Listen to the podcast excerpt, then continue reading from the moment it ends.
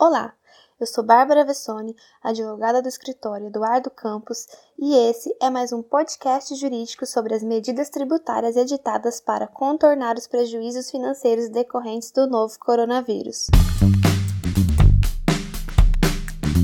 Dando sequência ao estudo a respeito do Simples Nacional, é importante ponderar que, de acordo com as informações postas em um dos nossos primeiros podcasts sobre as medidas jurídicas editadas após a constatação da pandemia, nós havíamos informado que os tributos federais recolhidos por meio do regime do Simples Nacional tiveram o prazo de vencimento das competências de março, abril e maio prorrogado para outubro, novembro e dezembro, estando excluídos na medida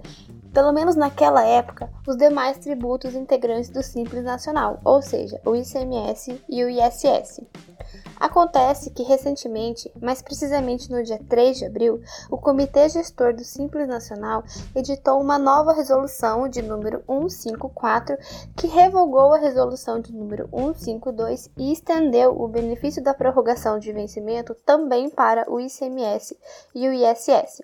de modo que a partir de então ficou admitido o pagamento das competências de março, abril e maio do ICMS e do ISS nos meses de julho, agosto e setembro. Diante dessa novidade, eu sugiro a você, que é contribuinte optante pelo Simples Nacional, buscar e acessar todas as informações confiáveis acerca das medidas fiscais, medidas essas que estão surgindo a todo momento, e o principal, não deixe de solicitar o auxílio jurídico caso entenda necessário. A sua aproximação com os advogados da sua empresa neste momento é imprescindível.